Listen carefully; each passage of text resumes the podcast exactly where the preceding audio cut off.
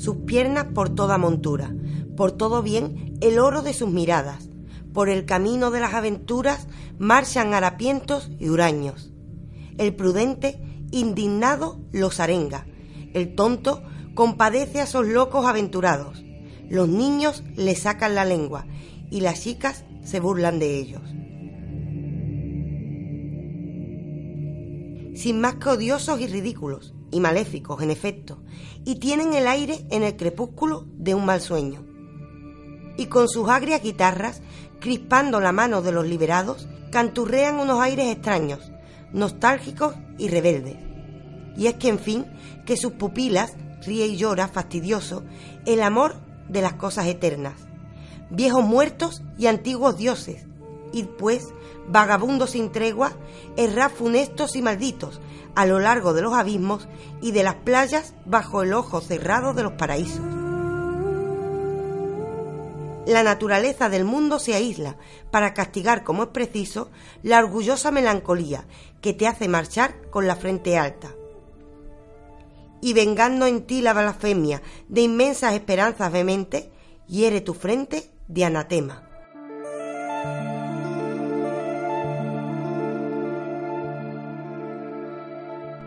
Estos versos son versos malditos, son versos de una poesía maldita, los versos de Paul Verlaine, un autor que puso precisamente nombre a esto que llamamos poesía maldita. Se avecina un programa oscuro pero emocionante, ¿verdad, Marcos? Nos vamos de cabeza al ostracismo y el ostracismo, esta oscuridad siempre es bastante inquietante y siempre nos depara algo de luz. Así que vamos a ver qué podemos encontrar. Algo de luz a algo que siempre es muy oscuro y cómo no va a estar a la sombra, pero para nosotros a la sombra de... Minerva.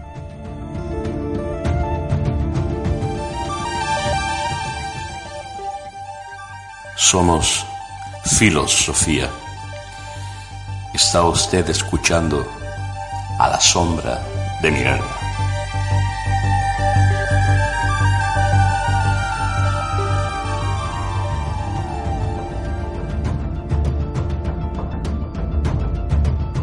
Y es que de eso nos toca hablar hoy. Nos toca hablar de lo que llamamos poesía maldita, de los poemas malditos. Vamos a hablar de poetas que lo pasaron mal, que estaban maldecidos por eh, alguna cosa en un sentido trascendental.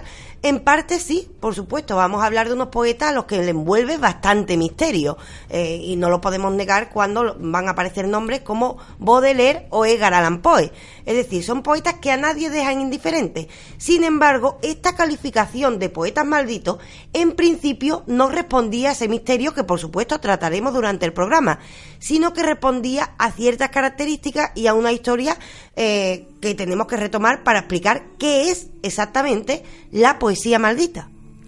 Y aunque estemos hablando de que estas cuestiones pueden trascender, esta maldición y tal, no nos olvidemos de que en muchas ocasiones la maldición eh, no puede ser más que terrenal. Y lo que vamos a encontrar en el caso de estos poetas son maldiciones terrenales en las que algunos de nosotros puede que nos sintamos identificados en algún momento. Son, eh, para empezar, vamos a hablar, por supuesto, de esas maldiciones terrenales. ¿En qué sentido? Todos hemos escuchado historias de genios que lo pasaron muy mal durante su vida.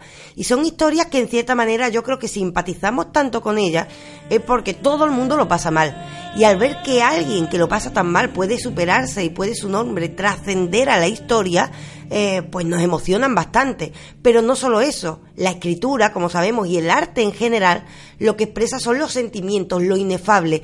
Lo que, lo inefable, por supuesto, por si acaso explico, es aquello a lo que no encontramos palabras, de lo que se nos escapa del raciocinio. Eh, estas personas que lo pasaron tan mal, parece que consiguen, a través del arte, hablarnos de esos sentimientos, precisamente, normalmente de la parte más oscura de nosotros mismos. Y precisamente por esa vida que tuvieron que está envuelta en ese malditismo. No obstante, vamos a empezar por el principio. En realidad, la calificación de poetas malditos responde, en principio y solo en principio, a cierta forma de escribir eh, bastante peculiar. Para entender esta forma de malditismo de la que nos está hablando Raquel, vamos a irnos a la obra de Paul Verlaine, que en realidad él la escribe en el año 1884, aunque la versión definitiva nos llega en el año de 1888.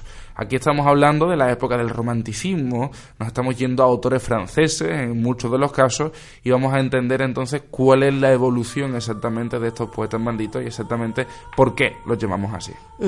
Hay que decir que, para empezar, el poema con el que hemos iniciado el programa es precisamente de este autor es precisamente un autor que también queda incluido, por supuesto, en la calificación de poeta maldito. Estamos hablando de una obra que eh, acoge a poetas que qué características tienen. Para empezar, vamos a ir parte por parte, pero hay que decir que aunque estamos en una época de romanticismo, son autores que no caben ser calificados como románticos. Es decir, lo que encontramos es rarezas. Eh, y voy a poner un ejemplo muy simple. ¿Cómo calificamos de qué estilo es Edgar Allan Poe? Y por supuesto en esta obra no va a estar Edgar Allan Poe, pero como es un personaje muy conocido, es fácil ejemplificarlo con su figura.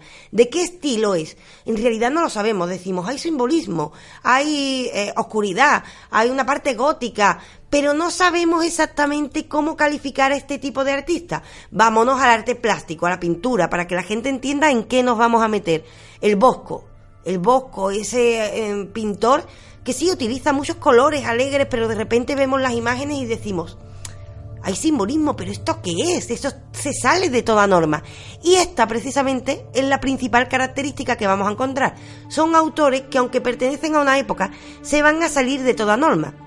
Y al salirse de toda norma, van a ser eh, reunidos en esta obra a la que te estás refiriendo como poetas malditos, poetas a los que no cabe etiquetar. A lo mejor la etiqueta que les cabe es precisamente esa, la de poetas malditos. Si los excluimos, como quedan excluidos por norma prácticamente del romanticismo y de cualquier otro, otra época eh, o etiqueta que, que, podamos pensar así a priori, desde luego la que mejor les conviene es esta etiqueta de maldito que ya pensó Paul Verlaine. Y aparte de las características que nos ha estado comentando Raquel, de que estén lejos de todo, vamos a encontrar también eso, de que se salen de los principios de moral cristiana, de los que estaban acostumbrados en la época, igualmente ese hermetismo tan característico de poetas de la talla de Rimbaud, de Corbier o del propio Verlaine, eh, igualmente también una desigualdad con respecto al resto de la sociedad. Son poetas y son artistas también, los artistas plásticos a los que se refería Raquel, que destacan en su época y que no son comprendidos por sus contemporáneos. Esto es parte de la maldición que les aqueja porque eh, van a verse renegados, relegados en la mayoría de los casos, a eh, no vivir en base a su arte durante su existencia, sino que van a ser reconocidos como grandes artistas, como grandes poetas, una vez se hayan muertos y una vez la sociedad evolucione y empiece a comprender precisamente ese nuevo estilo de poesía que nos vamos a encontrar, que bueno, es una lírica también absolutamente de estilo libre y mucho más lejana a la poesía clásica a la que estamos acostumbrados. Y bueno, igualmente también esta maldición viene marcada por la vida trágica de todos y cada uno de los poetas que vamos a ir mencionando, poetas hombres y poetas mujeres, por supuesto. Hay que decir que este malditismo procede de, dos ámbitos. Yo separaría para que se entienda bien dos ámbitos. Uno, el vital, que es al que te has referido de que normalmente no tienen éxito en su vida. Hay que decir que algunos parcialmente sí, sí, eh, que son reconocidos, pero no al nivel que lo reconocemos hoy y sobre todo en ese ámbito vital que han tenido. Han tenido una vida marcada por el sufrimiento, marcada por el dolor, historias muy trágicas en la que está presente temas tan mm, dolorosos y difíciles de tratar como el suicidio, eh, han sido abandonados, se han sentido, eh, han sido parias en su sociedad. Entonces han tenido una época, una vida difícil. Ese es un ámbito de ese malditismo. ¿Qué ocurre? Que el otro ámbito del malditismo es la forma que tienen de escribir. Esa forma que tienen de escribir es a la que te has referido con el metismo, es decir, son difíciles a veces de comprender hasta qué punto, de, qué están hablando, pero eh, nos maravillan, pero hay ámbitos que se nos escapan. Igualmente, también has dicho, por supuesto, que hay eh, cierto toque pesimista en esas obras, o, o pesimista o gótico, oscuro, ¿Por qué se da ese estilo? Precisamente por esa vida que hemos dicho. ¿Cómo van a escribir un libro de autoayuda alguien con la vida de Edgar Poe, con la vida de Rimbaud, con la vida de Baudelaire? ¿Cómo va a ocurrir esto? Es decir, los escritores, y esto pasa siempre, lo que hacen es compartir, los escritores o cualquier ámbito artístico, lo que hacen es compartir su visión del mundo. Y si esa visión del mundo está marcada por una infancia difícil, una vida dura, ¿qué visión nos vamos a encontrar? Una visión que nos muestra la parte que nosotros no queremos ver de nosotros mismos. Es decir, estos poetas malditos, mientras el resto del arte nos muestra cómo nos vemos ante el espejo, mm, mostrarían nuestra espalda. La cara oculta de la luna, pues bien, la cara oculta de cada uno de nosotros nos lo muestran estos autores porque nos muestran la parte eh, más oscura de la sociedad. También son bastante libertarios, hay que decir, suelen ser personas que se escapan, como bien has dicho tú, de la moral cristiana. Son personas que normalmente, y por eso fueron condenados al ostracismo, tienen ciertas actitudes escandalosas para la época, a veces por algo que hoy en día no sería escandaloso, como homosexualidad, por ejemplo, o sexualidad libre, también se dan los casos. Se da el caso a veces de drogas también, juegos con las drogas, en, su momento alcoholismo. Es decir, tienen una vida bastante libertaria, tienen ideas también mm, liberadoras, están adelantando nuestra era, pero en su momento son condenados al ostracismo y entonces tienen ese malditismo por una parte de su vida y por otra parte de su literatura, de su forma de escribir, pero que evidentemente es reflejo de ese ámbito vital.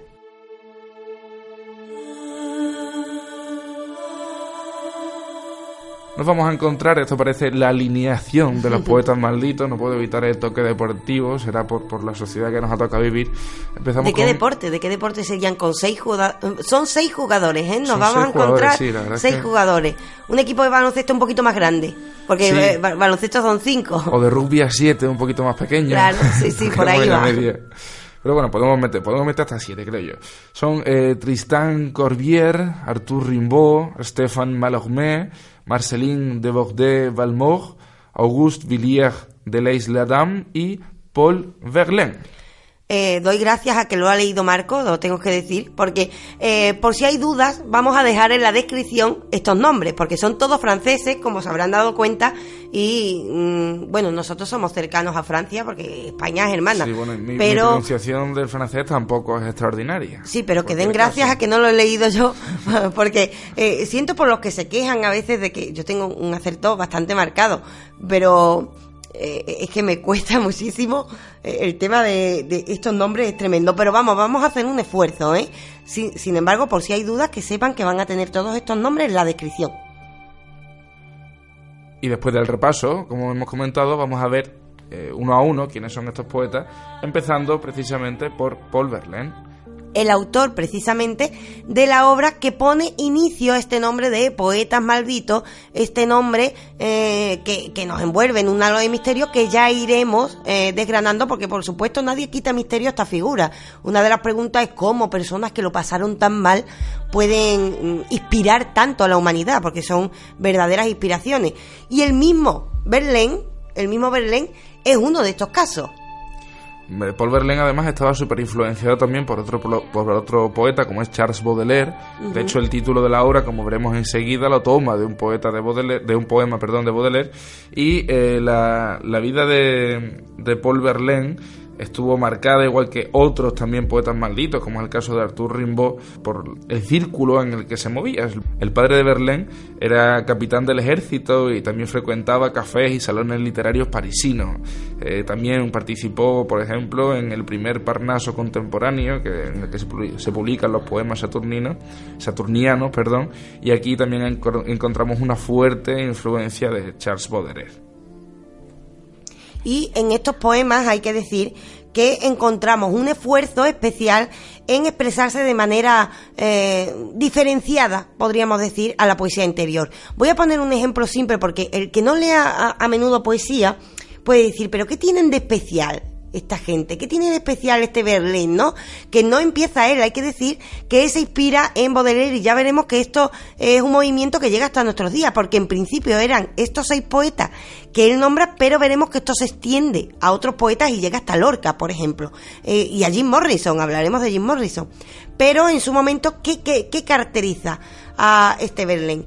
Bien, eh, la poesía estamos acostumbrados sobre todo cuando somos pequeños, decimos, vamos a escribir un poema, intentamos rimar, intentamos que tengan el mismo número de, mm, sílabas, ¿no? Cada, cada verso, intentamos que haya un orden y lo hacemos como si fuese una canción. Eso es lo que hacemos cuando somos pequeños, cuando intentamos hacer poesía, sobre todo que rime, ¿no?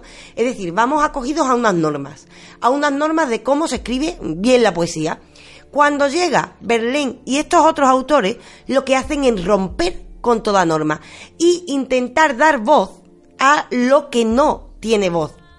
¿Cómo se va a coger unas normas el dolor de una vida humana?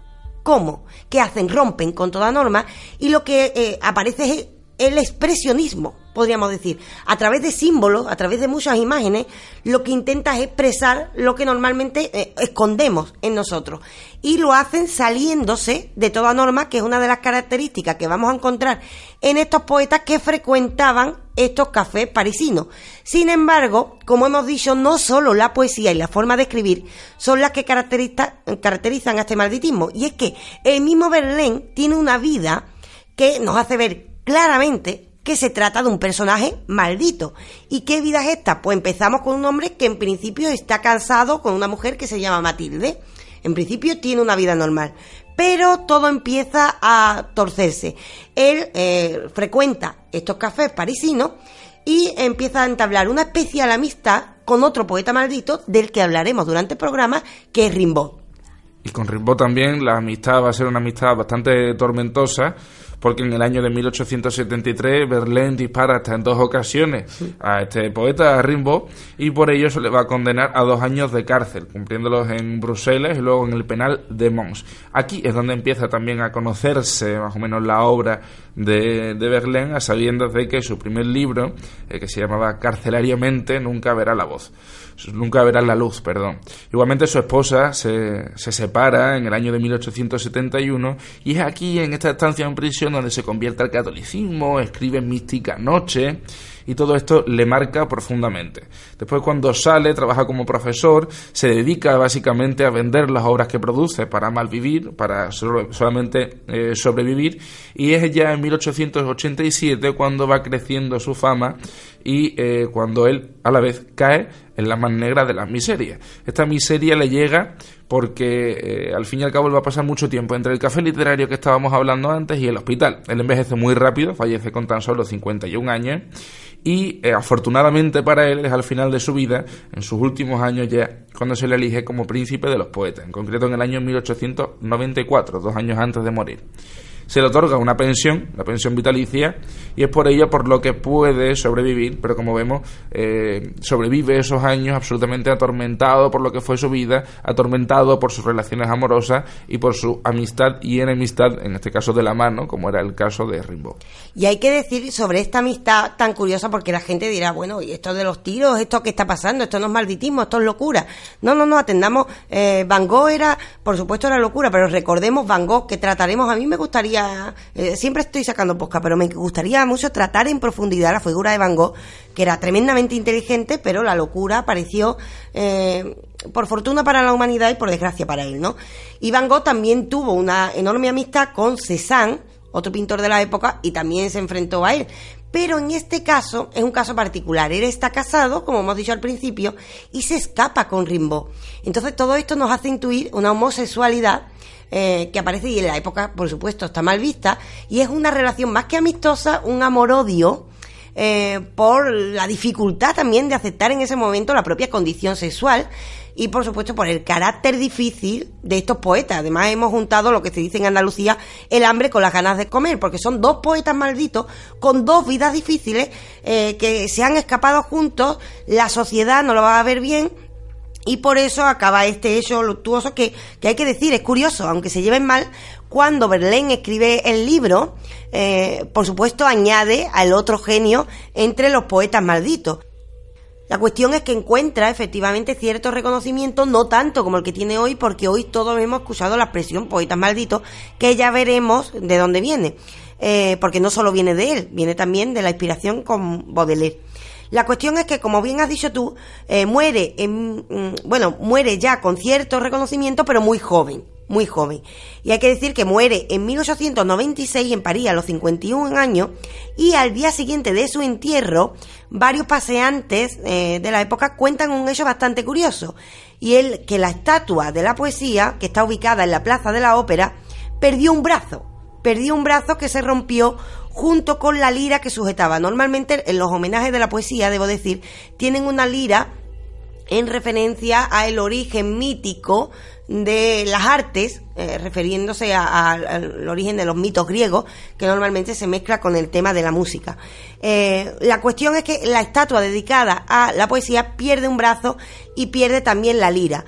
Y en el momento en el que el coche de Berlín pasa por allí, es decir, esto le da más malditismo porque lo envuelve ya en un aro de misterio total. Es decir, estamos hablando de un hombre que dispara a otro poeta maldito, lo pasa en la cárcel, en la cárcel saca eh, maravillosos poemas que hoy en día nos enamoran, pero que están nacidos del dolor, y a veces son poemas preciosos, pero nacen del dolor, cuando sale de la cárcel empieza a ser reconocido, muere, imaginemos la escena.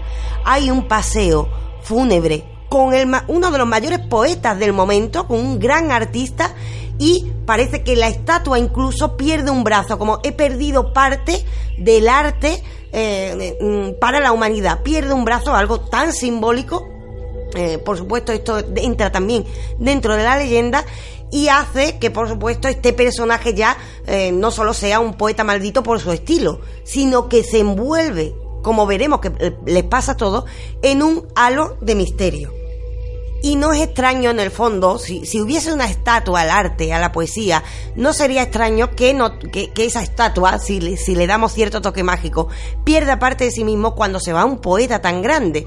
Atendamos, eh, para ponernos en situación, a uno de sus grandes poemas, no solo con el que hemos abierto el programa, uno de sus grandes poemas que nos impresiona porque a pesar del gran dolor que, tiene esta persona y por supuesto que se acerca a la locura porque no es normal disparar a otro poeta, a pesar de eso, eh, cuando se va ese paseo fúnebre, se va una de las mayores plumas de la época. Se va, eh, el arte pierde parte de sí mismo. Y eh, como prueba, les invitamos a que escuchen el siguiente poema de este genio.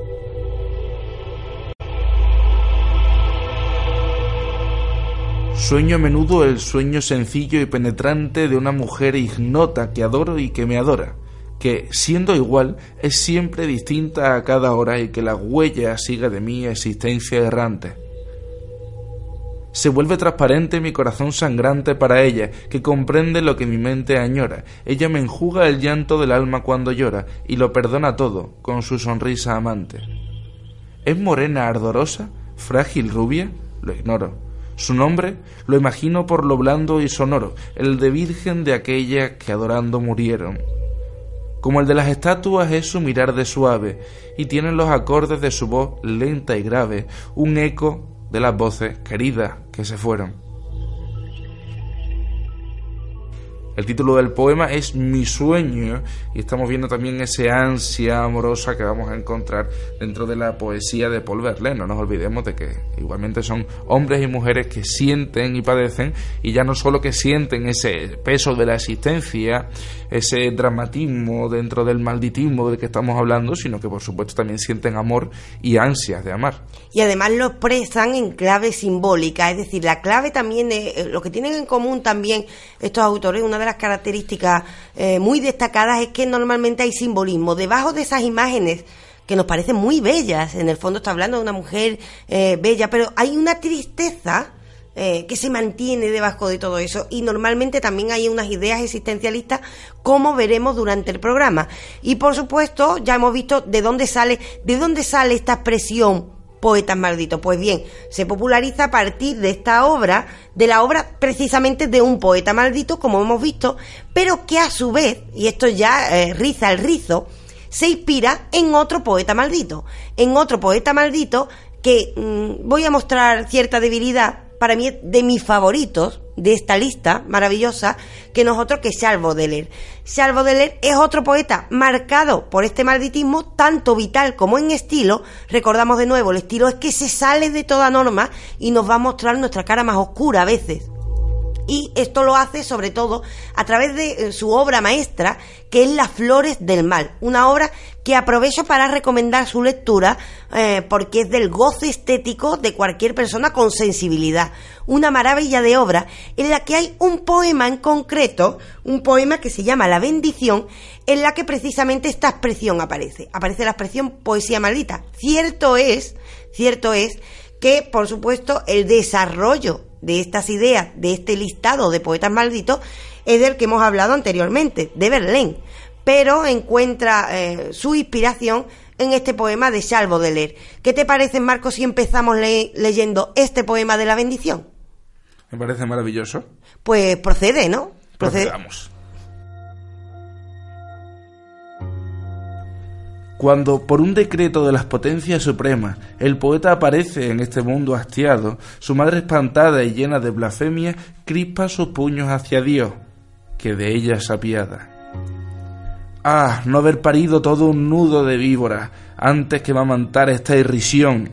Maldita sea la noche de placeres efímeros en que mi vientre concibió mi expiación puesto que tú me has escogido entre todas las mujeres para ser el asco de mi triste marido, y como yo no puedo arrojar a las llamas como una esquela de amor, este monstruo en mi riado, yo haré rebotar tu odio que me agobia sobre el instrumento maldito de tus perversidades, y he de retorcer también este árbol miserable que no podrán retoñar sus brotes apestados. Ella vuelve a tragar la espuma de su odio, y, no comprendiendo los designios eternos, ella misma prepara en el fondo de la gehenna las hogueras consagradas a los crímenes maternos. Sin embargo, bajo la tutela invisible de un ángel, el niño desheredado se embriaga de sol, y en todo cuanto bebe y en todo cuanto come, encuentra la ambrosía y el néctar bermejo. Él juega con el viento, conversa con la nube y se embriaga cantando el camino de la cruz y el espíritu que le sigue en su peregrinaje llora al verle alegre cual pájaro de los bosques. Todos aquellos que él quiere lo observan con temor, o bien, enardeciéndose con su tranquilidad, buscan al que sabrá arrancarle una queja y hacen sobre él el ensayo de su ferocidad. En el pan y el vino, destinados a su boca, mezclan la ceniza con los impuros escupitajos, con hipocresía arrojan lo que él toca, y se acusan de haber puesto sus pies sobre sus pasos. Su mujer va clamando en las plazas públicas, puesto que él me encuentra bastante bella para adornarme, yo desempeñaré el cometido de los ídolos antiguos, y como ello, yo quiero hacerme redorar. Y me embriagaré de nardo, de incienso, de mirra, de genuflexiones, de viandas y de vino, para saber si yo puedo, de un corazón que me admira, usurpar riendo los homenajes divinos. Y, cuando me hastíe de estas farsas impías, posaré sobre él mi frágil y fuerte mano, y mis uñas, parecidas a garras de arpía, sabrán hasta su corazón abrirse un camino. Como un pájaro muy joven que tiembla y que palpita, yo arrancaré ese corazón enrojecido de su seno, y para saciar mi bestia favorita, yo se lo arrojaré al suelo con desdén. Hacia el cielo, donde su mirada alcanza un trono espléndido, el poeta sereno eleva sus brazos piadosos, y los amplios destellos de su espíritu lúcido le ocultan el aspecto de los pueblos furiosos. Bendito seas, mi Dios, que dais el sufrimiento como divino remedio a nuestras impurezas, y cual la mejor y la más pura esencia que prepara los fuertes para las santas voluptuosidades. Yo sé que reservarás un lugar para el poeta, en la fila bienaventurada de las santas legiones, y que lo invitarás para la eterna fiesta de los tronos, de las virtudes, de las dominaciones. Yo sé que el dolor es la nobleza única, donde no morderán jamás las tierras y los infiernos, y que es menester para trenzar mi corona mística imponer todos los tiempos y todos los universos. Pero las joyas perdidas de la antigua Palmira, los metales desconocidos, las perlas del mar, por vuestra mano engastado, no serían suficientes para esa hermosa diadema resplandeciente y diáfana, porque no serás hecho más que de pura luz tomada en el hogar santo de los rayos primitivos y del que los ojos mortales, en su esplendor entero, no son sino espejos oscurecidos y dolientes.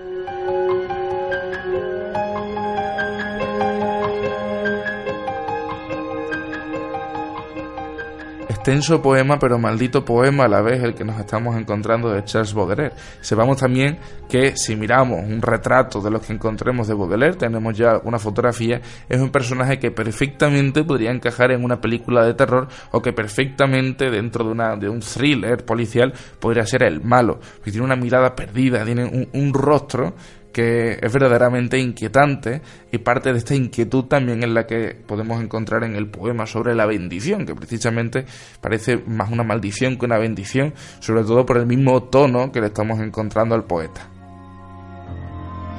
¿Y por qué saca de aquí la idea eh, en esta obra que hemos dicho que empieza a hablar de poetas malditos. Recordemos este principio de este poema que dice, eh, cuando el poeta aparece en este mundo es hastiado, su madre espantada, llena de blasfemia, eh, y, llega a decir más adelante, no ha parido todo un mundo de víboras, eh, maldita sea la noche de los placeres efímeros, es decir, está mostrando al poeta como un ser que llega maldecido para qué, maldecido para mostrarnos al resto la parte más oscura de nosotros mismos. Hay que decir que eh, vamos a atender especialmente a la poesía de este hombre, porque este hombre es un hombre, como tú bien has dicho, que podría protagonizar una película de terror, pero porque nos dé miedo, no, no es él somos nosotros los que nos damos miedo. Queremos ver esta parte más escondida de nosotros mismos. Queremos ver el dolor de nuestra existencia. Queremos ver que expresar nuestros sentimientos más ocultos puede crear dolor. Esta es la clave de este tipo de poemas. Y además hay que decir que este poema se sale de toda norma. ¿Por qué? Porque nace de una obra que hemos nombrado, que es Las Flores del Mal. Las Flores del Mal hay que decir que incluso tuvo que someterse a la censura en su época. Imaginémonos hasta qué punto se sale de toda norma. Es decir, eh, no hablamos solo de que se salga de que no es necesaria la rima, no es necesaria la métrica, no es solo estas cuestiones las que lo convierten en un paria. Estamos hablando que también hablará de sexo, de sexualidad incluso femenina, de homosexualidad, hablará de tabúes, de tabúes y con ello, y además con esta nueva forma, está asomándose a al modernismo a los poetas que llegarán después. Estos poetas están abriendo paso a una nueva forma de hacer literatura con la que hoy empatizamos mucho más. De hecho, el mismo Baudelaire en cierto momento llega a decir que lo más peligroso es la poesía en prosa, es decir, la literatura en general, para expresar después lo inefable y además eh, superar estos tabúes. Y hay que decir que eh, sufrió esta hora Las Flores del Mal eh, la censura que hoy en día si la miráramos diríamos, ¿Por qué? Censura por hablar de la pierna de la sexualidad femenina, de, eh, porque lo hace de una manera mucho más atrevida que en aquel momento. En aquel momento todavía tenemos un cristianismo, unos tabúes, una moral, eh, bueno, que nos cosifica en cierta forma. Y, y Baudelaire se sale de todo esto se sale con poemas como este, la bendición de repente es una maldición, está jugando con estos elementos, está metiendo temáticas también, como veremos durante la obra, eh, temáticas que normalmente no se abordan, o al menos de manera tan explícita, y hay que decir que tuvo problemas para publicar este poemario de manera completa. Se publicaba, pero nunca todos los poemas. Algo bastante paradójico porque eh, eh, él, que era bastante listo, eh, esos poemas prohibidos los publicó también mm, de manera suelta en algunas pequeñas revistas y eran conocidos por el círculo de estos poetas malditos. Y hay que decir sobre esta publicación, para empezar, que por supuesto, Marcos, recomendamos su lectura, ¿o no? Eh, por supuesto. exactamente, por supuesto, lo primero que recomendamos su lectura. Eh, después, por otra parte, que es la obra maestra, no solo de Baudelaire, sino la que inspira después esta calificación de poetas malditos. Y eh, por eso vamos a pararnos un momentito en ella. También hablaremos de la vida de Baudelaire, que es bastante complicada y con la que veremos que también aparece la leyenda alrededor. Y hay que decir que Las Flores del Mal era bastante problemática porque incluso eh, eh, se iba a llamar, en principio, los limbos, también se iba a llamar las lesbianas. Imaginémonos lo, lo imprudente de aquella época de querer llamar un libro las lesbianas, porque la intención en un principio era hablar sobre los pecados capitales. Esa era la intención. Eh, pero ¿de qué manera? No hablamos de un moralista, todo lo contrario. Estos poetas, y lo veremos también eh, después cuando se extiende esta calificación de poetas malditos se extenderá a otros autores que no son ya la lista de estos seis, sino que se extenderá, como hemos dicho, a Edgar Allan Poe, a otros poetas eh, que siguen esta senda de que se salen de toda norma. Pues bien, estos poetas normalmente llevaban una vida eh, pues fuera de toda norma. Eran unos cínicos pero tristones. Tristones digo porque normalmente tenían cierto halo de pesimismo, también encontramos el tema del suicidio. De repente eh, aparece una obra que tiene la intención de tratar el tema de, de los pecados capitales y renuncia al mismo Baudelaire a esta idea porque saben la problemática que se puede meter.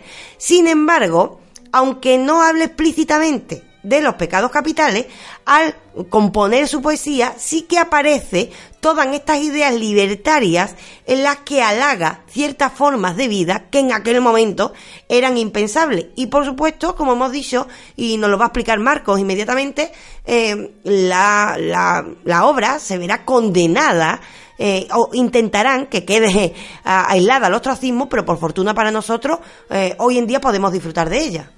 Esta manera de contarlo probablemente sea la que hace que se condene a Baudelaire Vamos a tener en cuenta que en aquella época en Francia y en la mayoría de países católicos existía un delito, que era un delito contra, que era el, ultraje a la moral pública. Este delito lo encontramos en España hasta el año de 1971, un poca broma también con el asunto. Y es curioso que se le acuse de un ultraje contra la moral pública por este poemario, del que tendría que quitar seis poemas para que se pueda publicar, porque el propio Baudelaire ya había estado publicando estos poemas en distintos periódicos. Y es más curioso aún que se le multe, se le imponen una multa de 300 francos, que bueno, después pasa a 50, después a 275, va dando muchas muchas vueltas el, el montante de la multa porque a Baudelaire se le pasaba una pensión directamente del Estado francés eh, que era equivalente a lo que cobraba un funcionario público y se le pagaba este salario para que, para que pudiese producir literariamente. Es decir, era prácticamente un poeta que estaba sometido al Estado en tanto y cuanto que el Estado era el que le pagaba, el que lo mantenía, después también le daban una paga por la sífilis que acabaría acabando eh, con su vida siendo redundante porque, eh, eh, bueno, al fin y al cabo, siendo, como decía, un poeta del Estado, es el mismo Estado el que boicotea o le hace la censura para que el poeta eh, no se pueda desarrollar de la manera en la que a él mismo le gustaría. Igualmente, hablando de ostracismo, hablando de poetas malditos, un poeta que arrastra sífilis y que arrastra toda esta persecución por parte del Estado, evidentemente entra, entra dentro de las maldiciones terrenales con las que estábamos empezando el programa. Hay que decir, no obstante, que eh, la influencia de Baudelaire es enorme, pero él mismo también tiene influencias que trataremos durante el programa. Él mismo, eh, porque a él se le llega a llamar en cierto momento el Dante eh, de una época decadente. Es decir, imaginémonos que alguien le comparen con Dante que Dante es una Dante tenemos pendiente un poco de Dante ¿eh? siempre estoy sacando pocas pero de Dante y de 50 más Raquel claro pero Dante hablamos de, de un símbolo de la literatura universal y ahí se le llega a comparar con Dante.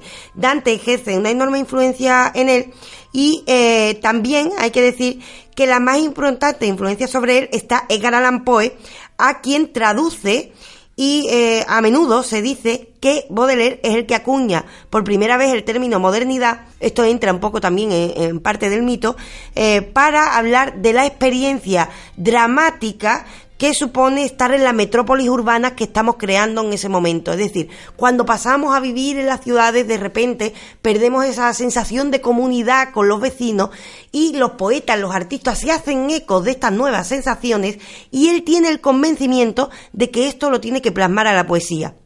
Aparece, por tanto, otra nueva moral, como has dicho, eh, aparecen estos elementos de que intente ser, intenten eh, acortar, acallar su obra, por supuesto no lo consiguen, hay que decir, y por supuesto tenemos ese estilo extraño que se sale de toda norma, no se acoge a métrica, no se acoge a rima, eh, de nuevo encontramos simbolismo, por supuesto poeta, poeta maldito, poeta maldito sin duda. Pero no solo eh, encontramos siempre, hemos dicho desde el principio del programa que hay una parte de estilo, que es esta que estamos diciendo, y otra parte de la vida. Ya has nombrado una, él sufre la sífilis, pero hay que decir que es que Baudelaire desde el principio está maldito, desde la infancia. Y seguramente, eh, yo al menos yo soy de las que tiene esa teoría, lo que vivimos en la infancia nos marca enormemente de cómo vemos el mundo. No solo la infancia, por supuesto, después llega la juventud. Eh, toda nuestra experiencia vital determina nuestra forma de ver el mundo y si pasamos a escribir, por supuesto, determina las ideas que plasmaremos sobre el papel. Y el caso de Baudelaire es bastante llamativo porque Baudelaire, que parisino también, estamos en una época todo en París, lo estamos encontrando, Baudelaire hay que decir, pierde a su padre cuando solo tiene cinco años y cuando pierde a su padre le deja una pequeña herencia. Su madre eh, cambia de casa eh, pronto y además parece que eh, se casa, bueno, parece no, se casa con otro hombre, un, vecino de 40 años y además se tiene, bueno, la sospecha de que ella ya tenía esa relación anteriormente a, casarse. Con lo cual Baudelaire empieza o manifiesta que siente aquello como un abandono que siente que el que su madre se case después de la muerte de su padre empieza a sentirlo como un abandono. Seguramente esto es un trauma infantil, eh, puede que injustificado, porque la mujer tenía derecho a rehacer su vida, pero hay que entender la época, por supuesto. No obstante, su madre cada vez va cambiando más la personalidad y él eh, está, bueno, cambiando la personalidad. O eh, esto es lo que nos llega mm, de la mano de Baudelaire. Su madre se va volviendo más rígida, más puritana, su marido es militar y eh, Baudelaire es un alma revolucionaria, es un alma libre, es un alma, es un niño mm, inquieto, hay que decir. Entonces no se acoge bien a estas nuevas normas, además teniendo en cuenta de que las normas no le vienen de su padre, sino le vienen del padrastro. Con lo cual todo esto va creando un ambiente de cultivo en el que hay una infancia de un niño bastante revoltoso que no se acoge bien a las normas, como después le ocurriría al poeta, y que se siente abandonado tiene esa mm, sensación de abandono desde la infancia. Ya en su adolescencia, Baudelaire empieza estudiando Derecho y es aquí cuando va al barrio latino, un clásico también de París, y frecuenta estas nuevas amistades, como pueden ser Gerard de Nerval, de que también vamos a hablar, eh, Theodore de Banville, Balzac, por ejemplo, que es otro grandísimo, e igualmente sabemos de que eh, Jean Duval, que sería su amante cuando él contaba 21 años, sería retratada por el artista contemporáneo, contemporáneo evidentemente de, la obra de Baudelaire, Edouard Manet. Hay que decir que empieza a tener una vida libertina ah, y hay que tener en cuenta, él se mete a estudiar derecho. Sus padres son puritanos, bueno, el padrastro y la madre son eh, puritanos. Y él de repente empieza a seguir a estos círculos y a tener una vida, pues bueno, fuera de lo común, fuera de lo normal. Empieza, por supuesto, entonces a ser señalado y a ser incomprendido. Es un vanguardista. Él quiere una vida libre, él quiere una vida fuera de toda norma y empieza a personificar en sí mismo las mismas ideas que manifestará en sus poesías. Con lo cual él mismo se va a condenar a ese ostracismo, alejándose de la familia con, esa, eh, eh, con esas actitudes y perteneciendo a un círculo que ya de por sí invitaba a un modo de vida especial, un modo de vida que no era bien visto por esos ámbitos puritanos de la época.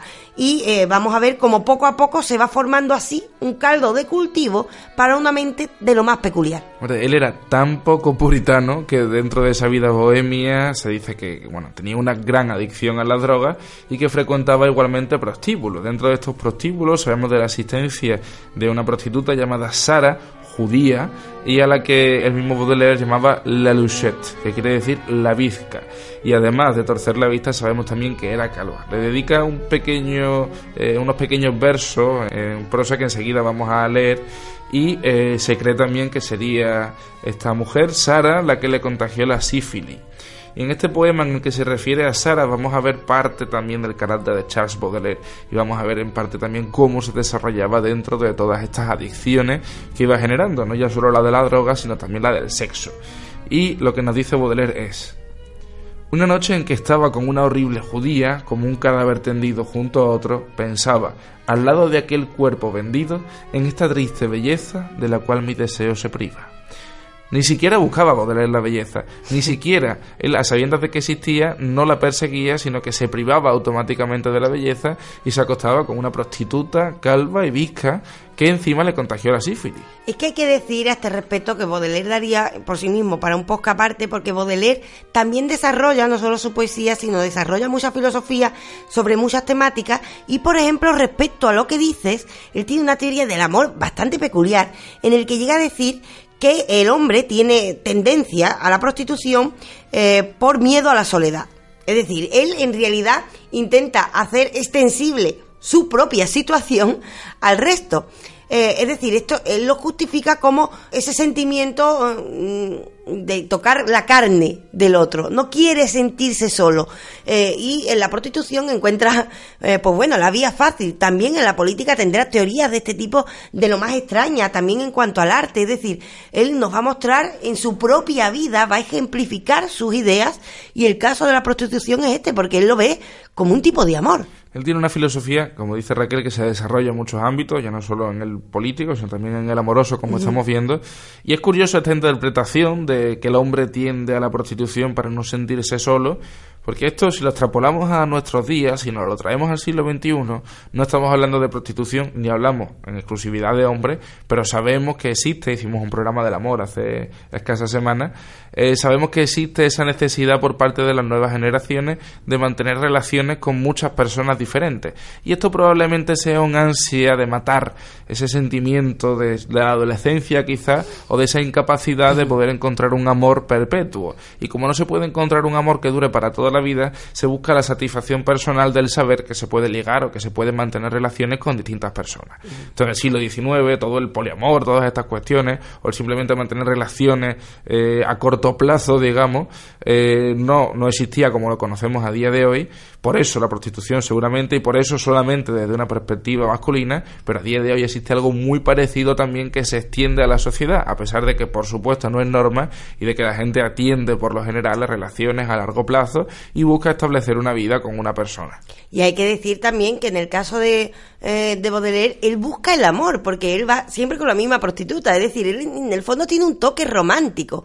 Y hay que decir también que él tiene una idea determinada de que es un artista, de que es un poeta, y como está convencido de que él tiene que ser un poeta por esos ámbitos en los que vive, al estar convencido de ello, es una idea que aparece también en las flores del mal. En las flores del mal lo que se deduce es qué debe hacer un artista, eh, de qué, mm, qué hace un poeta. Y un poeta, él expone, que en el fondo es un poeta maldito. De ahí viene la idea de los poetas malditos eh, que después se desarrollará en la obra con la que hemos empezado el programa. La cuestión es que un poeta es alguien que rechaza ser engullido por eh, las tendencias más populares de la sociedad, es decir, esto sería ya una visión política, pero es que también es una persona que se entrega al vicio, a las pasiones, es decir, es una idea dionisíaca, y él mismo está intentando personificar esa idea del artista que se entrega a las pasiones, a lo dionisíaco, y ante las dificultades que tiene en su vida para encontrar el amor, eh, pues se entrega a, a esta forma tan peculiar de amor que es la que le lleva a la muerte finalmente. Es decir, hemos encontrado el gran resumen, una infancia traumática, también porque estamos hablando de un niño bastante inquieto y peculiar desde el principio, después un ambiente puritano que intenta poner la cuerda, digamos, a, a, Baudelaire y, hace que se inscriba en derecho, se escapa de todo este orden y empieza a mezclar con ámbitos de artista, empieza a desarrollar la idea de que el artista tiene que tener una vida dionisíaca, lleva a cabo esa vida dionisíaca que le llevará a su vez a la muerte y esto hace de su vida, por supuesto, un drama bastante peculiar y hace que se envuelva en ese halo de malditismo, que a su vez se ve reflejado sobre todo en la obra de Las Flores del Mal. ¿Cómo no íbamos a llamar a este poeta poeta maldito? Es el que pone el principio a esta calificación, no obstante, como hemos dicho anteriormente, eh, la calificación de poetas malditos también se va a extender más tarde a otros autores que no aparecen en la obra de Verlaine, eh, otros autores como por ejemplo Edgar Allan Poe porque inspira a Baudelaire y también a otros ámbitos artísticos como la pintura, eh, la escultura, la música también. Por supuesto, porque estamos hablando de cómo los artistas intentan explicarnos la parte más oscura de nosotros mismos y el arte encuentra muchas formas de expresión. Continuemos pues con otros poetas malditos, porque eh, Baudelaire es el que inspira esta calificación, pero no es el único, ¿verdad, Marcos? Antes hemos dicho una lista con algunos de ellos y entre ellos se encuentra también la figura de Rimbaud. Y en Rimbaud igualmente vamos a encontrar características sumamente parecidas a las que ya hemos estado mencionando en Baudelaire en el caso de Verlaine. Por ejemplo, tenemos ese simbolismo, el inicio de la lírica contemporánea. Esto cuando, cuando hablamos de poesía, normalmente, como decíamos antes también, solemos pensar que la poesía tiene por norma una métrica y que tiene que ser en verso. Pero si nos vamos directamente a la definición del, del diccionario de la Real Academia de la Lengua Española, encontramos que la poesía es una manifestación de la belleza o del sentimiento estético por medio de la palabra en verso o en prosa. Así que, como estamos diciendo, es una manifestación, una manifestación que es la que llevan a cabo todos estos poetas malditos y siempre a través del simbolismo que tanto estamos mencionando. Igualmente, la vida de Rimbaud, la vida artística, la vida de, poeta es bastante efímera, muy escasa, puesto que su libro, su último libro, lo saca con 20 años y la relación que mantenía con Verlaine, como hemos visto con anterioridad, no era la típica relación amistosa, puesto que el propio Verlaine acabará disparando a Rimbaud. Una vida atormentada también, en como en los casos que hemos mencionado antes, él empieza a fugarse de su casa a la edad de 15 años. Si miramos también las fotos de Rimbaud, nos vamos a encontrar a un joven. Igualmente, todos estos poetas tienen, a lo mejor también porque nosotros ya partimos de esta maldición que les persigue durante su vida, pero tienen un halo de ser protagonistas igualmente de cualquier película de terror que nos pudiésemos imaginar a día de hoy. Películas de terror de las antiguas y no de las de ahora, estas que son un poquito más de risa, sino de la película a lo mejor de los años 80, años 90 y la típica figura así como, como de misterio. Pero eh, es que esto es lo que da miedo porque eh, son situaciones que en el fondo no están tan lejanas de nuestro dolor. En el caso de Rimbaud hay que decir que de nuevo está en un ambiente de mucha exigencia cuando es pequeño, los padres insisten en la educación de los hijos y hablamos de almas inquietas, almas rebeldes, porque eh, tuvo hermanos y, ninguno de los hermanos fue Rimbaud. Estamos ante la misma situación, pero una persona que se escapa del ámbito de sus padres, ya sabemos por lo que hemos dicho anteriormente, lo que le pasó con Berlín, es decir, Berlín le disparará. Eh, estamos ante una vida, eh, se escapan, digamos, del ámbito eh, dogmático, del ámbito que intenta acogerles a ciertas normas sociales, se escapan, se mezclan en círculos de artistas, en círculos de unos artistas bastante peculiares que creen en vivir prácticamente fuera de las convenciones sociales y esto le lleva a ámbitos bastante peculiares. Pero es que además Rimbaud pronto empezará a criticar la poesía romántica que sí está acogida a ciertas normas y a alabar la poesía del que hemos hablado anteriormente, Baudelaire. Baudelaire vuelve a aparecer en todos los casos, empieza a alabar esta poesía y estamos hablando, yo diría, de un prodigio. Porque no es normal que tú acabes de publicar a los 20 años y hoy todavía hablemos de Rimbaud como hablamos. Es decir, un niño prodigio. Estamos hablando de alguien, no podemos decir tocado por los ángeles porque es un maldito, pero que tenía ciertas facilidades para el arte, se mezclan ciertos ambientes, pero claro, hablamos de alguien que se escapa de su casa porque deja de escribir Rimbaud, porque es un alma inquieta, eh, nunca satisfecho consigo mismo y por supuesto con un final dramático. También tengamos en cuenta, para, para saber por qué él sí y no sus hermanos, que por supuesto Rimbaud tenía bastante interés en la poesía y que tiene un profesor cuando Rimbaud contaba 15 años que se llamaba Georges Isambard, conocido lastimosamente, entre otras cosas, aparte de ser el profesor de retórica, por ser el profesor del mismo Rimbaud, que era 6 años mayor y que le prestaba libros y entre estos libros se encontraba el de Los Miserables de Víctor Hugo. Él intenta igualmente formar parte de la revista del Parnaso Contemporáneo, que también mencionamos hablando de la figura de Verlaine, no recibe ninguna respuesta y es aquí como, cuando, como estamos diciendo antes, eh, cuando establece una amistad con Verlaine tras escribirle. Ella estaba soñando con viajar a París, ella estaba soñando con esa vida del París del siglo XIX y finalmente es cuando empieza a relacionarse con Verlaine, cuando empieza a desarrollar también, eh, digamos que la poesía que le caracteriza, la poesía que nos ha llegado hasta nuestros días es cuando se pelea con Berlín. Bueno, una vez que no, lo podemos llevar a pelea porque Berlín le pega dos tiros. Sí, pero hay que decir que hay una característica que no voy a justificar los tiros, eh, pero se dice eh, que Rimbaud todo el tiempo se estaba riendo de Berlín.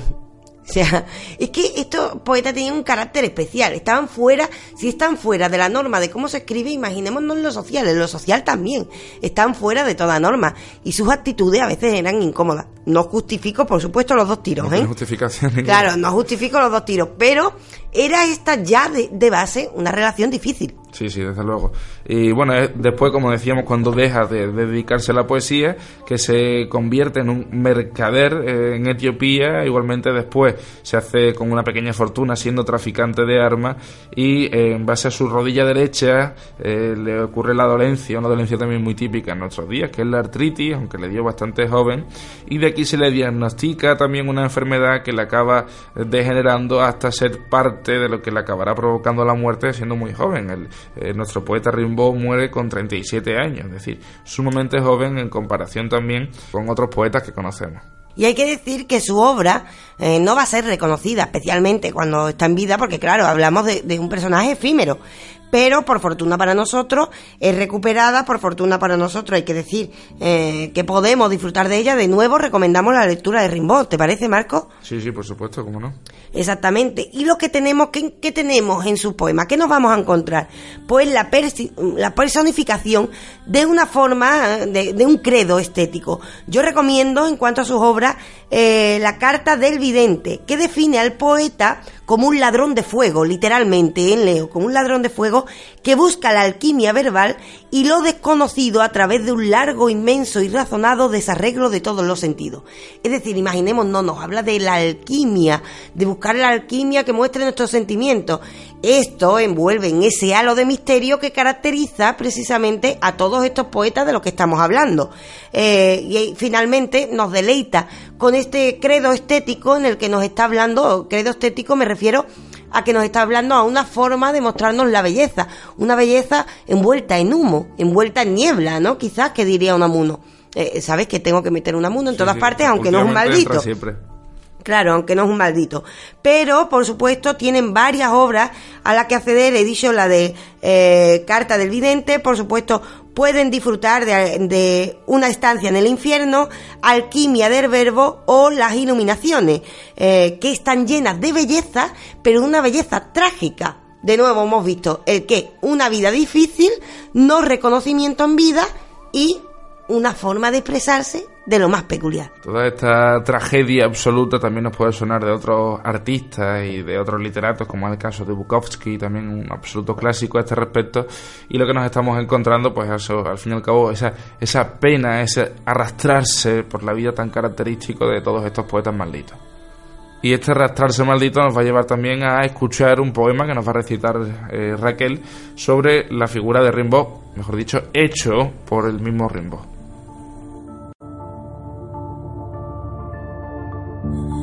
Me iba, con los puños en mis bolsillos rotos. Mi chaleco también se volvía ideal, andando al cielo raso. Musa, ¿te era tan fiel? ¿Cuántos grandes amores me he soñado? Mi único pantalón era un enorme siete, pulgarcito que sueña, desgranaba mi paso rimas y mi posada era la osa mayor. Mis estrellas temblaban con dulce frufru y yo las escuchaba al borde del camino cuando caen las tardes de septiembre, sintiendo el rocío en mi frente como un vino de vida. Y rimando, perdido por la sombra fantástica, tensaba los cordones como si fueran liras de mis zapatos rotos junto a mi corazón.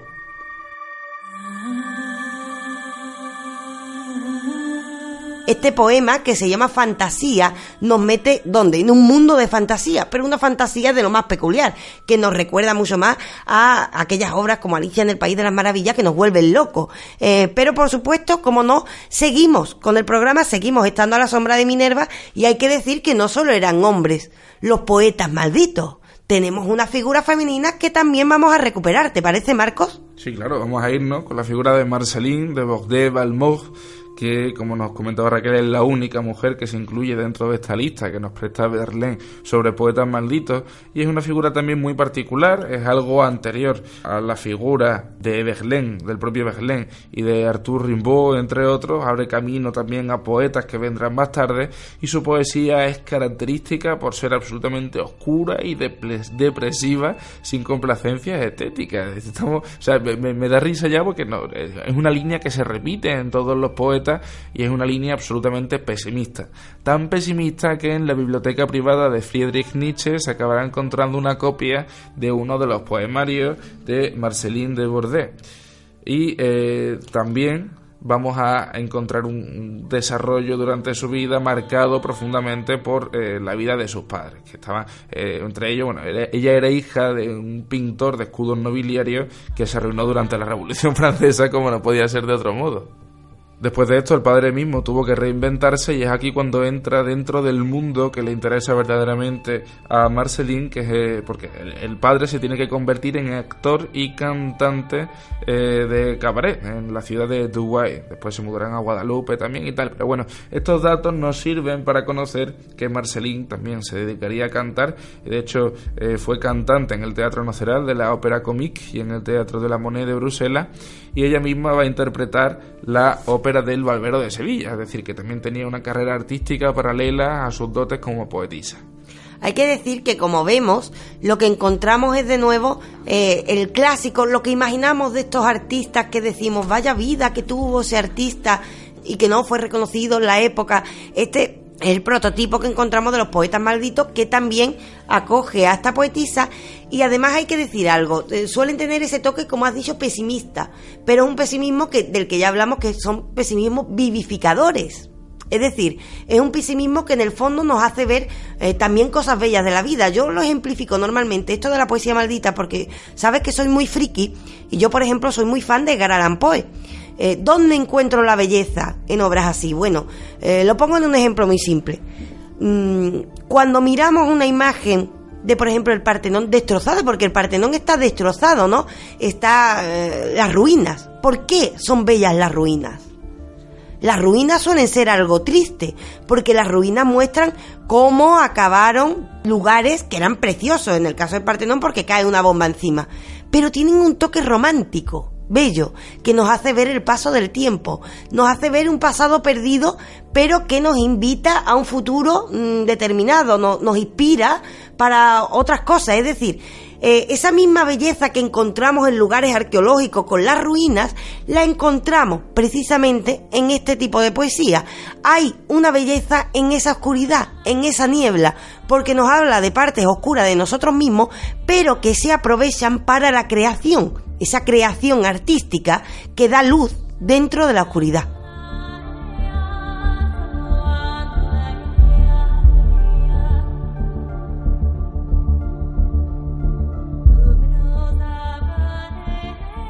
Llegando a esa luz dentro de la oscuridad, nos queda el último de los poetas de los que vamos a hablar en este podcast, que es el caso de Stéphane Mallarmé, que igualmente nos sirve como el final de todos estos poetas simbólicos franceses que preceden a las vanguardias del siglo XX. De hecho, su influencia ya va a marcar, eh, por ejemplo, a Mario Luci con los poemas de la barca o la llegada nocturna, ya en pleno siglo XX y que están profundamente adscritos a la figura del hermetismo. Y si hablamos del propio poeta, tenemos que saber también que además de poeta fue crítico francés y que aquí sí que vamos a encontrarnos. A pesar de que sea una figura evidentemente marcada también por toda esta escuridad, y por todas las características que ya hemos nombrado y renombrado, eh, va a ser el primero que le empiece a dar luz, como estamos diciendo, a todo lo mencionado. Hay que decir que, por supuesto, estos no son todos los poetas malditos, eh, ni siquiera son todos los que aparecen en la obra, pero estos son los principales de todos. Pueden acudir a poemas, poemas que, como si, si hacemos un gran resumen, lo que encontramos es simbolismo, una temática difícil de tratar porque se sale de toda norma, se sale de los tabúes, es decir, están anunciando la modernidad, están anunciando el mundo en el que estamos inmersos hoy, precisamente. Hoy somos hijos, en, cierta manera, de estos poetas malditos. Y también, por supuesto, como has dicho, anuncian una libertad creadora, anuncian las vanguardias, es el caso también de este último que dice, pero también del resto, por supuesto, ah, recomendamos esta obra de los poetas malditos de Berlín, pero, como hemos dicho anteriormente, eh, esto después se extenderá, esta característica, esta etiqueta de poeta maldito, se extenderá a otras artes, se extenderá a otros poetas que ya no estaban en esa lista, a otros literatos también, ¿Por qué? Porque lo metemos en esa característica de que nos hablan de algo oculto que sabemos que vive dentro de nosotros mismos, que nos hablan fuera de toda norma estilística, que su vida también está marcada por la tragedia, por el misterio. Poco a poco en este podcast tenemos esperanza de tratar cada uno por separado, pero vamos a seguir el programa, tenemos que seguir y vamos a seguir estando a la sombra de Minerva. Eso sí, vamos a seguir en la línea para intentar recuperar algunos de estos personajes.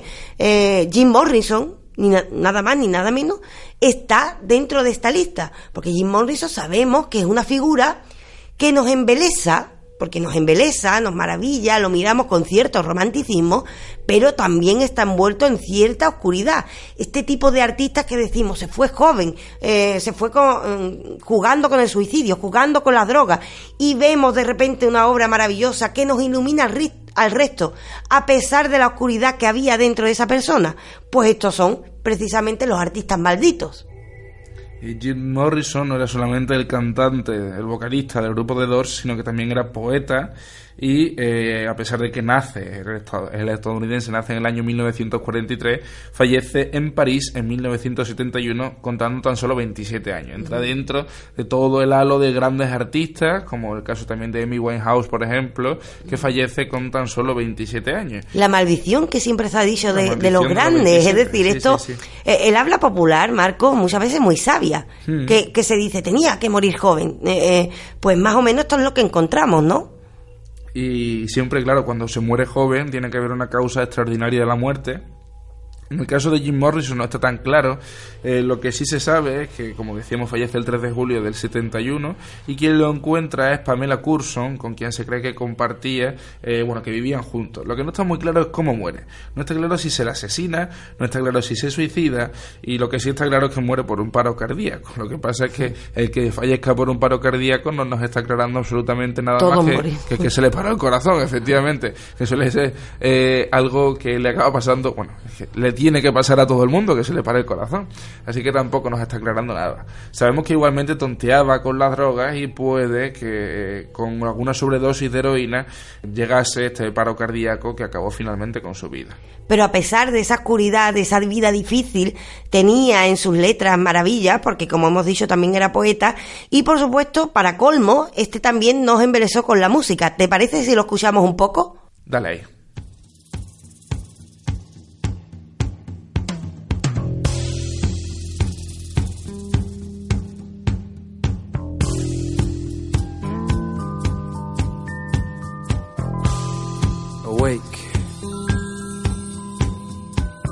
Shake dreams from your hair, my pretty child, my sweet one. Choose the day and choose the sign of your day, the day's divinity.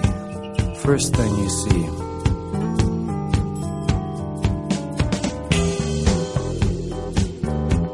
A vast, radiant beach and a cool, jeweled moon. Couples naked race down by its quiet side and we laugh like soft, mad children, smug in the woolly cotton brains of infancy. The music and voices are all around us.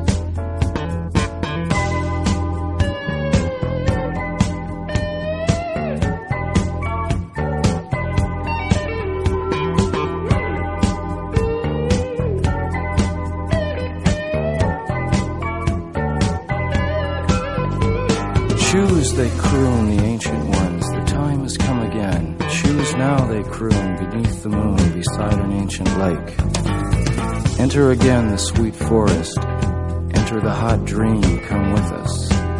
Everything is broken up and dances.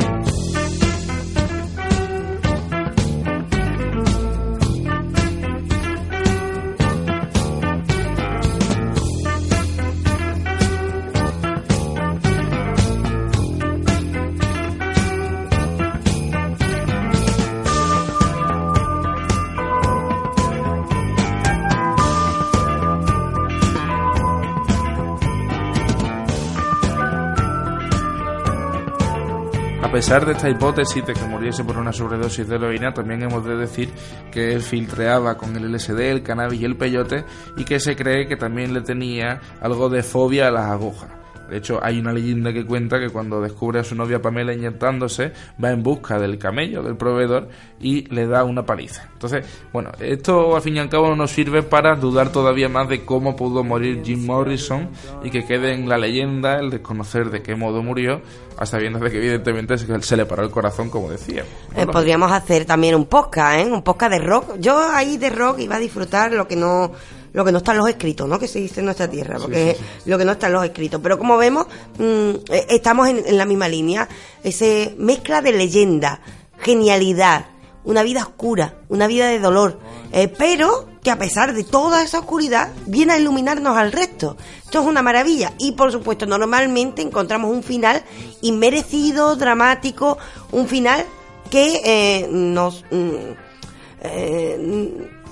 nos lleva, nos empuja, nos impulsa. Eh, no me sale la palabra. Eh, no quería decir eso. Quería decir que, que nos emociona fuertemente, nos impresiona.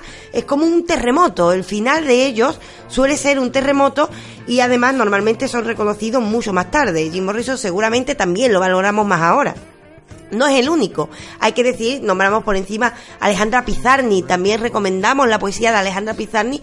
Es otra de estas figuras extrañas en las que no comprendemos bien cómo nos maravilla ese dolor que aparece en sus versos. Bueno, y podemos encontrar otros poetas también contemporáneos que tengan características similares a estos poetas malditos, aunque desde luego el que marcó la lista de poetas malditos fuera Paul Verlaine, siempre va a haber otras figuras, como en el caso de Jim Morrison, como en el caso de Alejandro Pizarni, por ejemplo, que encajen dentro del perfil que estamos tratando.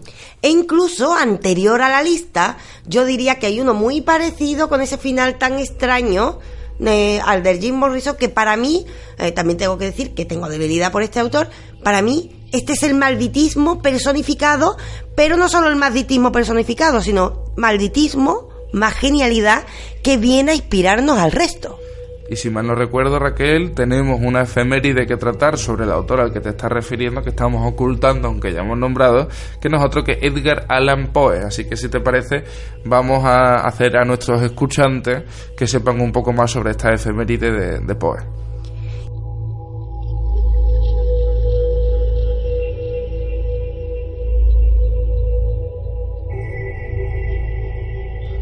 Y por mí encantada de hacer esta efeméride porque debo decir que hablo de uno de mis más admirados escritores. No puedo dejar de amar a este loco eh, y además agradezco esta efeméride que sirve de recuerdo a una figura que nos emociona y nos inquieta al mismo tiempo. Normalmente relacionamos a Edgar Allan Poe con el corazón del actor, del que por cierto tenemos un audiolibro en nuestro canal de YouTube eh, con historias siniestras, con historias eh, que nos inquietan, pero Edgar Allan Poe no es solo eso. Edgar Allan Poe es un genio, un genio con una vida de dolor, una vida eh, difícil, pero que dejó a su paso toda una inspiración para que el resto aprendiéramos prácticamente a escribir. Y es que hace poco, y por eso lo metemos en la sección de efeméride, directamente el 7 de octubre, pero de 1849 murió este genio de la literatura universal. Hay que decir que su muerte, como un buen poeta maldito o escritor maldito, artista maldito, es de lo más peculiar. Muere en la ciudad de Baltimore, en Estados Unidos. Eh, estamos hablando de un poeta romántico estadounidense, eh, aunque después será calificado como maldito, que es el gran maestro del relato corto. Eh, el relato corto que hoy en día nos gusta tanto leer es hijo prácticamente de la genialidad de este autor, autor de narraciones tan conocidas como El Cuervo o Los Crímenes de la calle Morgue o por supuesto la que hemos nombrado, El Corazón del Ator que tienen disponible en nuestro canal de YouTube. La muerte de Edgar Poe se produce un 7 de octubre de 1849, cuando el escritor tiene solo 40 años de edad ha estado siempre rodeado de misterio y todavía, como ha ocurrido o como hemos dicho en el caso de Jim Morrison, se discute la causa exacta. Cuatro días antes de su muerte, un 3 de octubre, Poe fue encontrado en las calles de Baltimore eh, en un estado delirante, en lo que llamamos en la actualidad delirium tremens. La persona que lo encontró, eh, que se llamaba Joseph Walker, dijo de él que estaba muy angustiado, que chillaba que necesitaba ayuda inmediata. Fue llevado al Hospital Universitario de Washington, donde moriría a las 5 de la madrugada el domingo del 7 de octubre. En ningún momento tuvo una lucidez para explicar la forma coherente de cómo había llegado a ese estado. Su estado fue el siguiente, imaginémonos, uno de los genios más grandes de la literatura universal encontrado por las calles eh, semidesnudo, eh, prácticamente pidiendo ayuda, delirando, nadie entiende de qué está hablando, nadie entiende eh, por qué dice necesitar ayuda, está en un estado, bueno, de mm, delirium tremen, que le llamamos, y aparece, imaginémonos que hoy en día encontramos un artista reconocido internacionalmente apareciendo por la calle pidiendo ayuda y nadie sabe por qué. Y a pesar de que lo lleven al psiquiátrico, morirá de una forma extraña, nadie sabe, incluso se ha, eh, nos hemos preguntado si a Edgar Allan Poe se le eh, administró algún tipo de veneno, porque la muerte siempre estuvo envuelta en un halo de misterio como le ocurre a todo artista maldito. Sin embargo, antes de que ocurriera este duro hecho, hay que decir que este escritor, este poeta, dejó obras que a nadie deja indiferente. De él, de hecho, no solo nos quedan estos relatos cortos y estos poemas, nos quedan también ensayos sobre la teoría literaria, artículos sobre el acto de escribir y sobre todo poemas que delatan su enorme sensibilidad.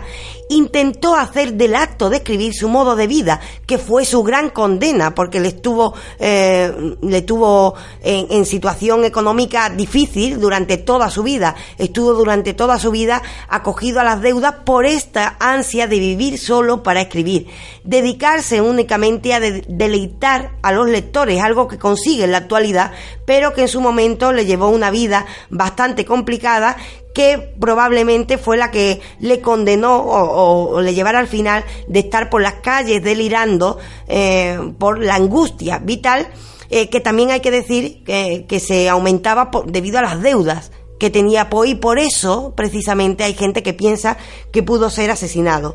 La cuestión es que finalmente, aunque durante su vida lo pasó muy mal, hoy Edgar Allan Poe es reconocido como lo que debe ser, uno de los grandes genios de la literatura universal, eh, cuyas obras han influido en el cine, en el cómic, en la pintura, en la televisión, y es que la genialidad de sus escritos no tienen parangón. De hecho, fue el que inspiró al mismo Baudelaire, con lo cual valga esta efeméride como recuerdo eh, de un hombre que dejó su paso por este mundo y nos dejó escrito, y con ello termino, una frase que muestra bastante bien cuál era la entrega de estos genios a este mundo del arte. Mi vida ha sido un capricho, impulso, pasión, anhelo de soledad, mofa de las cosas de este mundo, un honesto deseo de futuro. Por supuesto, como diría su cuervo, eh, nunca más caería esa obra en el olvido.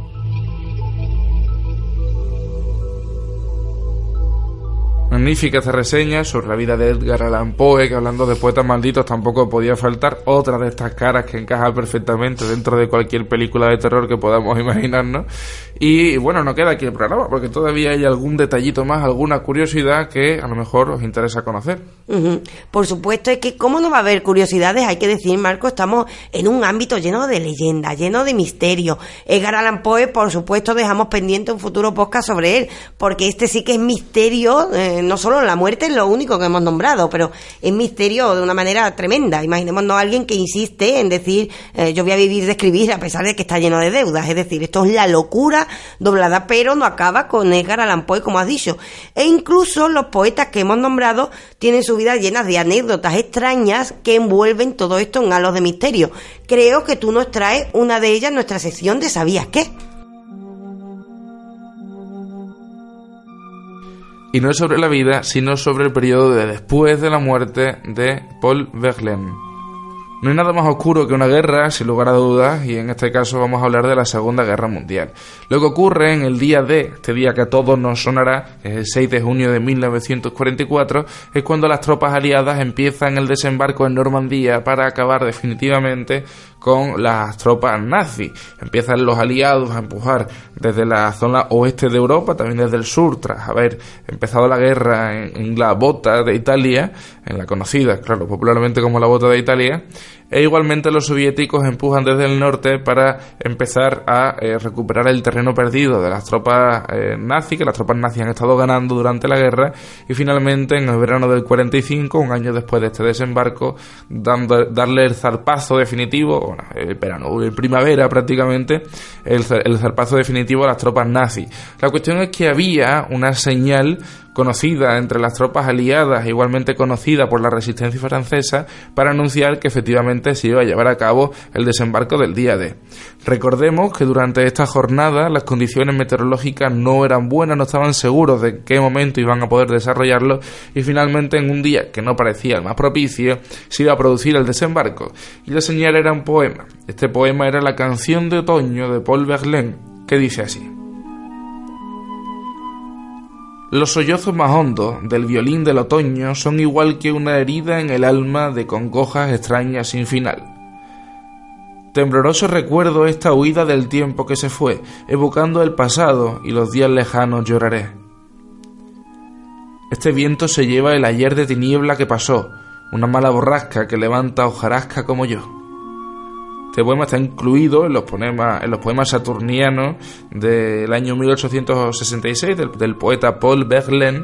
Y aquí los encontramos reproducidos para anunciarnos el final de esta época oscura que asoló Europa y el principio al menos del final gracias a la acción de las tropas aliadas, como decíamos antes, para acabar con eh, los nazis en ese último año en el que se desarrolló una auténtica operación tormenta eh, utilizando su propia medicina contra las tropas alemanas.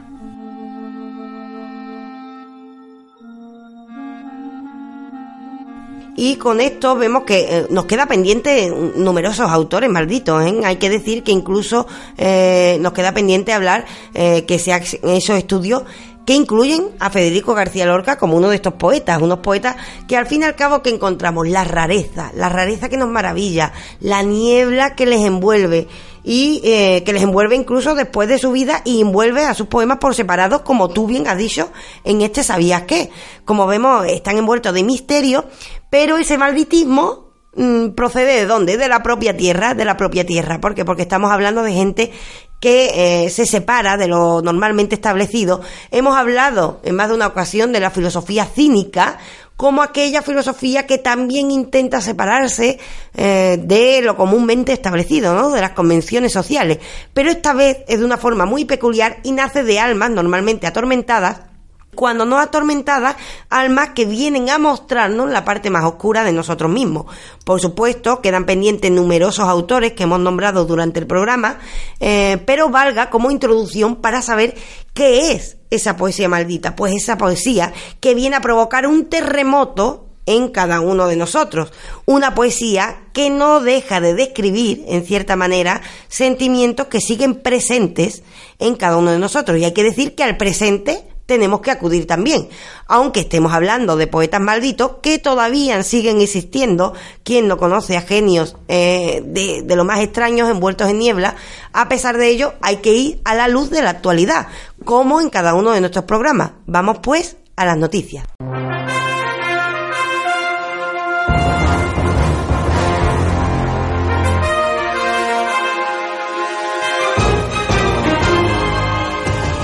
Noticias traigo un par de noticias bastante raras, bastante curiosas, bastante oscuras, diría. Claro, en un programa de poetas malditos no esperamos menos. Y esto que voy a comentar ahora lo denuncia una periodista cuyo Twitter es Edgar Allan Hoe Así que viene también un poco al hilo del poe que, del que hemos estado tratando. Y es sobre una pintura, una, una pintura de William Adolphe Bouguereau, también francés, que nos muestra a una mujer en el siglo XIX. La cuestión es que cuando esta obra de pintura se sube a redes sociales, en concreto a Facebook, es una, es una cuenta eh, de, de anglófono, hay muchos ingleses o angloparlantes, mejor dicho, que intentan ligar con la modelo. Y esto es muy curioso también, nos está mostrando absolutamente eh, cómo es el ser humano, porque le dejan varios hombres su número de teléfono, intentan entablar una conversación con ella, con eh, bueno, eh, frases tan absurdas como hola querida amiga sexy, ¿cómo estás? A lo que por cierto alguien muy hábil responde estoy pintada, que es lo más evidente. Y también encontramos incluso hombres que le preguntan por el precio a la modelo para eh, mantener relaciones sexuales con ella. Es decir, la locura humana llega a un punto tal que no somos capaces de apreciar el arte como arte en una pintura del siglo XIX además y vamos más allá e intentamos filtrear con la persona con, eh, con la persona que murió hace 150 años y que sirvió de modelo para que este artista la representase. Esto sirve mucho para reflexionar sobre el machismo también, hay que decir, el trato a veces de, la imagen de una mujer en las redes, porque eh, esto nos serviría también para eh, reflexionar bastante, nos da para mucho, Marcos, porque eh, ¿quién no conoce a una amiga sino que hagan la prueba de preguntarle a una amiga del cuidado con el que a veces se trata a las personas en las redes, porque lo normal es recibir, por desgracia, a veces mensajes de este tipo? Mm, yo lo tengo que decir por experiencia, a mí me ha pasado y Marco lo, sabe porque tenemos una amistad bastante, eh, bueno, cercana y nos contamos estas cosas y a mí me ha pasado, a veces, eh, no por colgando una foto, sino por cuestiones más simples. Normalmente he recibido un buen trato, tengo que decir, normalmente recibo un buen trato en las redes, pero eh, me ha pasado recibir mensajes de todo tipo y tú lo sabes bien. Es decir, el tema del machismo también tiene un papel importante en este tipo de actitudes. ¿eh? Sin lugar a. Y bueno, ya hablando también de poesía, hablando de artistas, hablando de oscuridad, tenemos que irnos a la figura de John Milton. John Milton fue también un poeta y ensayista inglés. Su obra más conocida es el poema épico El paraíso perdido. Y lo que ha ocurrido es que una estudiante de último año ha encontrado oculto en uno de sus poemas un mensaje. Y este mensaje se lee eh, como FFA a-L-L-A-F. Esto eh, al principio nos suena absolutamente bueno, extraño, pero en inglés F-A-L-L significa fall, fall es caer. Las letras están duplicadas, encontramos F-F-A-A-L-L y si lo leemos al revés también encontraremos fall.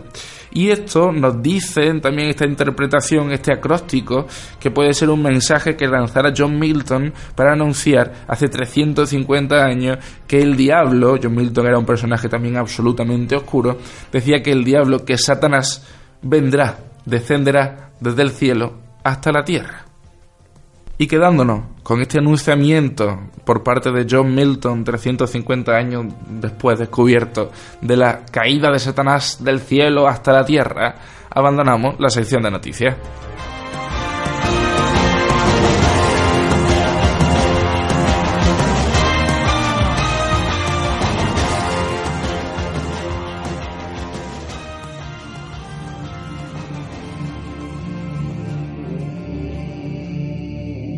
Una sección de noticias que vemos que hemos dejado con ese halo de misterio que persigue a estos autores malditos. Habría que decir ya, no solo, no solo poetas, en realidad hay artistas malditos. El arte, le llamamos maldito, bueno, eh, en el sentido de que para nosotros están en otro mundo, están en, en, otra en otra onda, ¿no? Se diría hoy o ya no vale eso. Sí, sí, sí, yo creo que, bueno, otra onda quizás suena un poco siglo XX, pero yo creo que los millennials lo compran. O sea, mm, que se pronuncien los millennials, nuestros escuchantes millennials, que se pronuncien al respecto, pero yo creo que sí. Que yo no sé, eh, yo es que mm, me siento más identificada con ese siglo XX. Soy una chica Spiker, pero que no sigo los Spiker, ¿eh? quiero tener cuidado, pero me siento más identificada con eso. Eh, pero la cuestión es eso, son poetas que parece que están en otro mundo, un mundo que nosotros vemos como niebla, pero vienen a darnos luz. Y esta última noticia nos ha envuelto de nuevo en la niebla, porque es un programa de lo más peculiar. Esperamos que la niebla a nuestros oyentes no se le haya hecho espesa. La niebla es espesa, ¿eh? Esto es algo inevitable. La niebla siempre que la tenemos delante nos va a pesar un poco. Este programa era un programa también muy oscuro, muy denso, como nos estaba comentando Raquel con esa niebla de los poemas que estábamos, de los poetas de los que estábamos hablando.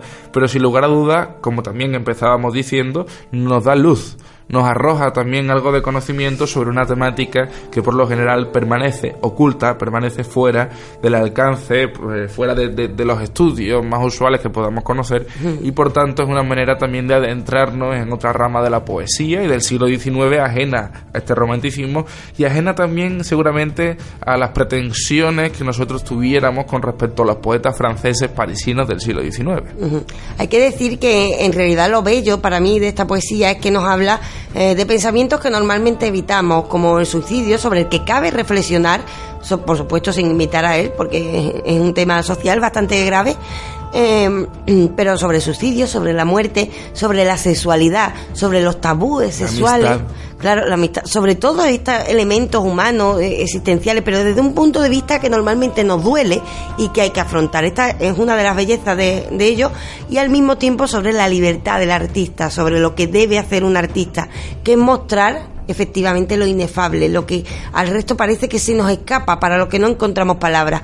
Esta es una de las bellezas y también diría yo que ya que son malditos también por esa historia trágica que tienen detrás, aportan luz con su propio ejemplo, porque ¿cómo es posible que un autor como Edgar Allan Poe, que se lleva toda la vida, hay que decir, toda la vida intentando vivir para escribir, pero está lleno de deudas. Se, endeuda por todas partes, se, se endeuda por todas partes y se gana muchos enemigos, eh, y esta es una de las causas, aparte de su difícil carácter. Pero finalmente, a pesar de toda esa tragedia vital, fijémonos, hoy decimos Edgar Allan Poe y todos recordamos al cuervo. Eh, con, con Baudelaire pasa lo mismo. Encontraba una vida difícil, un hombre que no encuentra eh, una relación amorosa normal, que muere finalmente por la sífilis sufriendo. Pero decimos, Baudelaire, acudimos a su poesía y nos emocionamos, nos da luz. Es decir, a pesar de las circunstancias negativas que estamos viviendo, a pesar del sacrificio que a veces supone este tipo de experiencia, parece que ellos nos muestran. Puede que tu dolor ilumine a otros.